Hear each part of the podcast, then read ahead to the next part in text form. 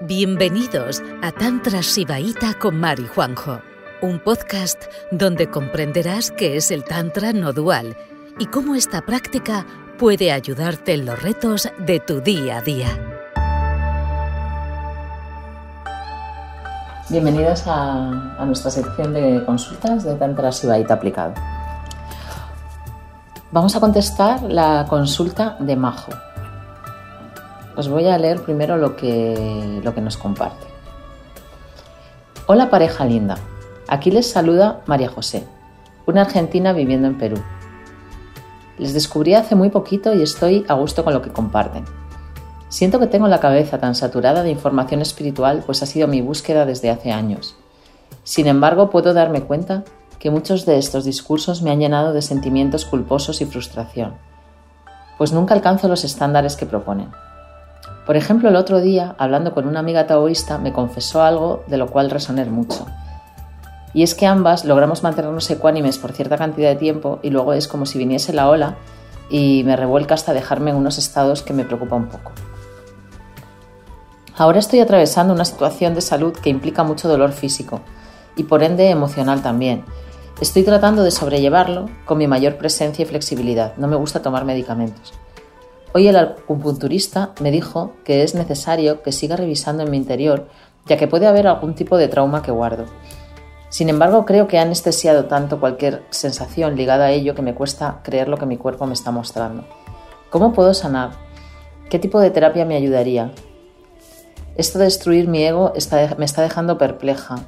Desde ya muchas gracias por su tiempo y por todo lo que comparten. Abrazo grande. Bueno, María José estoy viendo que creo que me, salta una frase eh, que dice que guarda ciertos eventos muy desagradables que ha experimentado a nivel sexual. O sea que puede haber ahí un, mm. trauma que de alguna manera se ha disociado y no, no mm. recuerda muy bien. Pues empezamos por el principio. La saturación de información espiritual. Hmm. Bueno, no hay mucho que decir sobre esto. Quiero decir, nosotros hablamos muchísimo de que la gran mayoría de terapias y cursos que se dan en la actualidad, hablo de España porque no conozco otras partes, pero estoy seguro que es lo mismo en el resto del mundo, son mentales. Entonces, pues explican mucho cómo funciona la conciencia, si hay que observar pensamientos, si hay que estar, eh, si hay que aceptarlo todo, si hay que desapearse, y hablan de muchos modelos mentales, que están muy alejados de la realidad del momento. Entonces, bueno, nosotros pues somos más fans de practicar y menos eh, entender. Sí, porque aparte mucho, toda esa información se contradice, con lo cual al final crea una confusión enorme en, en, los buscadores espirituales. bueno. Yo me he apuntado ciertas cosas aquí. Sí, también la culpa, o sea, la culpa porque, porque a veces todo lo que nos explican es una cosa súper idealizada y romantizada y estamos entramos en ese bucle de querer cambiar nuestro ser, sentir que, tenemos muchas cosas que sanar, muchas imperfecciones y entramos en una rueda donde, donde queremos ser cada vez mejor persona, cada vez, bueno, digamos, mejorar lo que hay.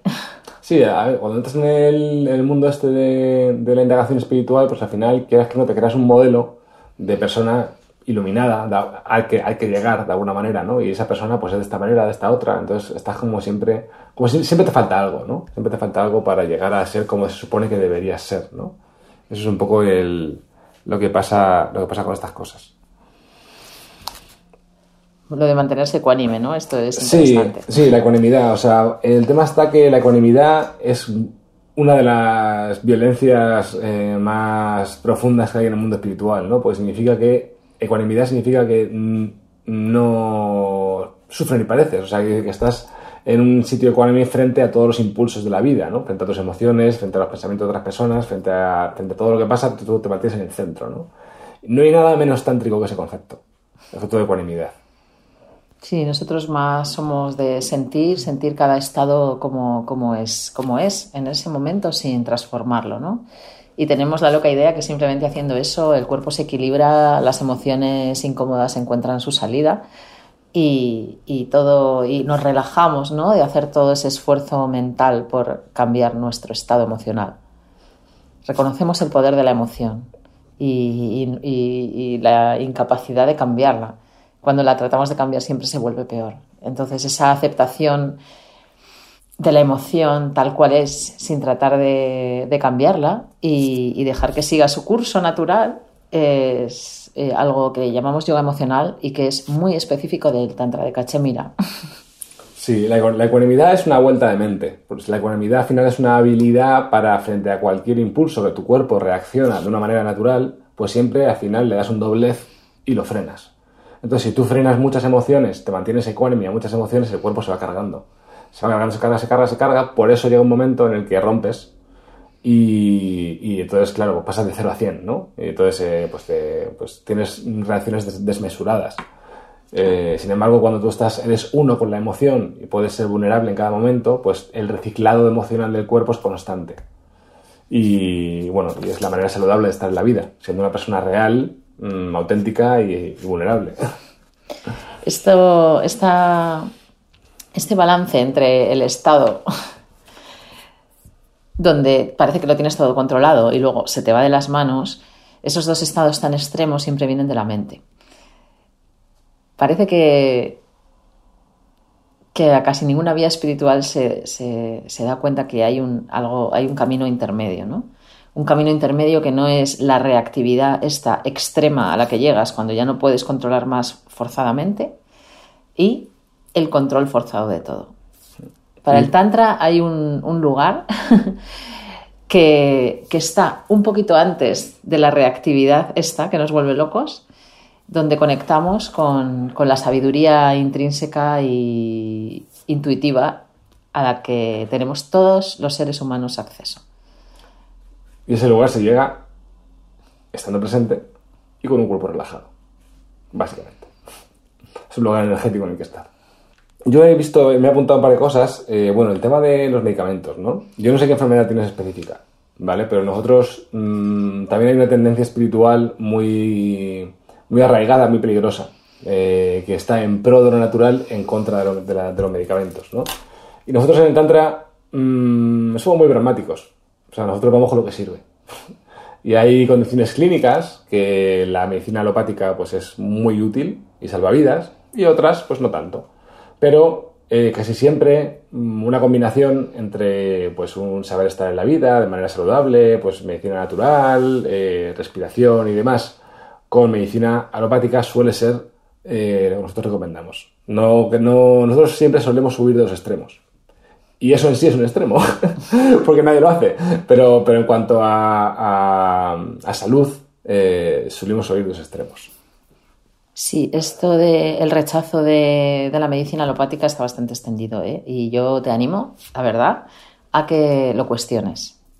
No te, nosotros no tenemos la verdad de nada y más sin saber de qué realmente estamos hablando porque no lo especificas, pero sí que nos parece interesante que conectes con tu cuerpo y con tu intuición y igual te replantees eh, el uso de ciertas medicinas.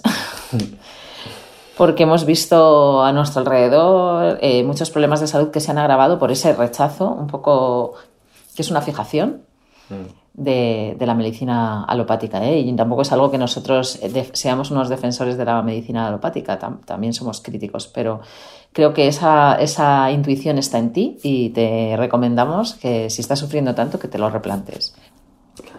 Eh, luego, el tema de, de dónde viene la enfermedad, ¿no? Porque te están te están invitando a plantearte si tu enfermedad viene de un trauma al que no tienes, digamos, acceso psicológico o mental, mm. que puede estar, eh, digamos, en segundo plano, eh, ahí escondido. Y como buscar el origen, ¿no?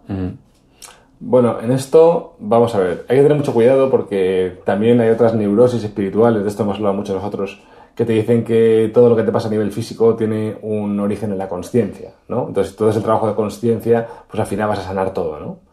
Eh, eso no puede estar más alejado de la realidad, porque las personas completamente despiertas o la una persona iluminada, digamos, que existen, a ver las islas, eh, también mueren, ¿vale? Y, y también enferman. También enferman, y la mayoría mueren de cáncer, de hecho, ¿no? Entonces, eh, pensar que te vas a, que trabajo de conciencia te va a sanar físicamente, o sea, no es, o sea, cuanto más presente estés y más vulnerable seas, más saludable vas a vivir. La probabilidad de que tu sistema inmunológico sea, esté alerta y que todo vaya bien es más probable que todo sea así. Pero el cosmos, el universo, es un lugar, mm, es un lugar hostil, en el sentido de que eh, hay agujeros negros que se tragan planetas y hay enfermedades que entran en ti y te matan en tres meses. Y eso es una realidad. O sea, no es todo eh, flores y, mariposas y arcoíris. Entonces, sí, o sea, la somatización existe, pero no siempre es, no es la causa de todo, ¿no? No es la causa de todo. Y a veces buscando ese origen somático de la enfermedad, nos perdemos la sanación, hmm. que puede venir por otro lado, ¿no? Hmm. Eh, entonces, bueno, esto igual también te diría que, que te lo replantes. O sea, eh, para, para, esto, para tomar estas decisiones que son muy importantes, eh, la práctica tántrica lo que va a hacer es que tengas una capacidad de discernimiento, una, claridad mental eh, muy precisa. Y eso te va, a valer para, te va a valer para todo. Cuando tú le quitas el poder a la mente y sensibilizas el cuerpo y abres el corazón, lo que vas a ver es la realidad ¿vale? No vas a vivir en un mundo de yuppie ni con proyecciones sobre cosas ni tal, sino que vas a ver la realidad tal y como es y vas a poder tomar la mejor decisión. Eso te lo va a dar el trabajo tántrico. ¿Cómo, cómo podemos llegar a ese, lugar de discernimiento? Primero, pues también he apuntado aquí, ¿no? Cosas que, bueno, hay traumas que tienes guardados, ya digamos que has perdido la conexión con el cuerpo, la conexión con el mundo emocional. Pues la única manera de llegar al punto en el que tú puedes tener claridad sobre lo que te pasa y sobre cuál es el mejor curso de acción es liberándote de todas esas emociones, de todos esos eh, sankaras, ¿no? Como se llamaría en el Tantra. Sí, residuos, residuos que te han dejado tus experiencias en el cuerpo. Es liberarte de eso te va a liberar de, cualquier densidad asociada con, esas experiencias que más o menos recuerdas, pero que no tienes muy claro. Hmm. Entonces el trabajo, el trabajo de conciencia, ¿vale? Que es un trabajo que habría que hacer paralelamente a lo que sea que te esté pasando, pero el trabajo de conciencia se basa en tener un cuerpo fluido, estar presente, abrir puertas y ventanas emocionales, volver a reconectar con ese mundo emocional y físico y limpiar el cuerpo. Sí, reciclar eh, el stock ese de densidad y emoción que, se te ha quedado ahí alojado. Efectivamente. Y una vez pase eso, pues, eh, bueno, seguramente tu salud mejore como consecuencia, y tengas, pues, pues bueno, puedas vivir con más alegría y tengas claridad mental y toda tu vida en general se, se irá colocando poco a poco. ¿Vale? Pero digamos que cuando, cuando empiezas a practicar, pues el orden en que salen todos esos residuos, tú no lo puedes controlar. Entonces, como esa intencionalidad de mm. decir, eh, tengo, un, mm, tengo una enfermedad, el, acupuntor me ha dicho que, está relacionado con algún trauma, no sé qué. O sea, todo ese hilado creo que no, que no favorece al final. O sea, nosotros somos más de prácticas y todo lo que sobra energéticamente y todo lo que sobra emocionalmente en tu cuerpo va a ir saliendo pero tratamos de no controlar mucho el proceso porque precisamente por controlarlo lo, bloqueas. Sí, el, hecho, el hecho de coger y decir yo tengo eh, fibromialgia y irte a un libro y decir la fibromialgia, se causa por traumas pasados sexuales no resueltos, me lo estoy inventando, ¿eh? Y, ir, ir ahí a tu conciencia y decir, vale, ¿qué tal? O sea, ir a, pescar el origen de esa enfermedad, eso es una neurosis muy gorda y que, que no se hace, o sea, eso no se puede hacer, ¿vale? Entonces, mm, si es por ahí por donde estás viendo, no vayas por ahí. Yo te aconsejo que simplemente empieces a practicar, porque tu cuerpo, tú tienes que ver tu cuerpo como si fuera eh, un vaso de agua. Un vaso de agua que está lleno de agua emocional y tú lo quieres vacío, tú lo quieres lleno de espacio, ¿vale? Entonces, para vaciar ese vaso de agua, pues tienes que eh, pues empezar a romperlo de alguna manera, romper el, romper el cristal. Y eso se hace a través de la práctica la práctica de presencia, práctica de tandava, práctica de conectar pues con el presente en diferentes maneras, em, visualizaciones, diferentes prácticas tántricas. Entonces tú y entonces cuando rompas el vaso, pues todo el agua va a salir. Nos, da igual que salga antes, salga antes, pero tú no, vas a, tú no vas a controlar el proceso de qué tipo de emociones o qué tipo de densidad sale primero. Eso lo va a hacer tu cuerpo. Entonces es, más fácil. No tienes que, pensar tanto. Em, y dices tú que qué, prácticas te recomiendan. Eh, práctica tantra. Es la práctica más eficiente, la más fácil, la más directa.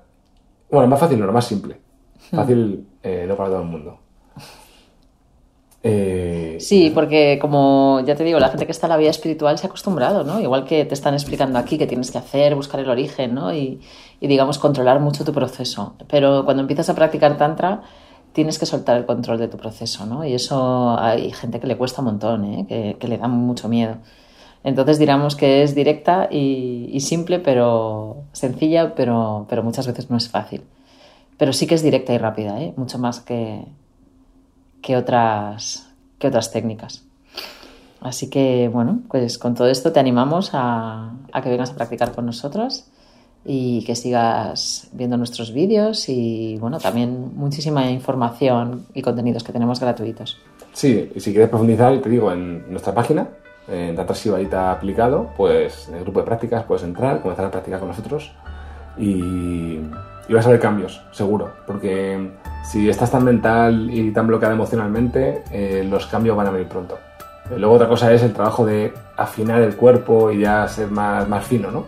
Pero si estás así de así de bloqueada, eh, los cambios primeros suelen venir pronto. Así que nada. Bueno, un abrazo, gracias por contactar y que vaya todo genial. Gracias por escucharnos. El próximo jueves volveremos con otro episodio de Tantra Sibaíta con Mari Juanjo. Si quieres mandarnos una consulta y que dediquemos un episodio a los retos de tu día a día, puedes hacerlo en nuestra web, que la encontrarás en la descripción de este podcast.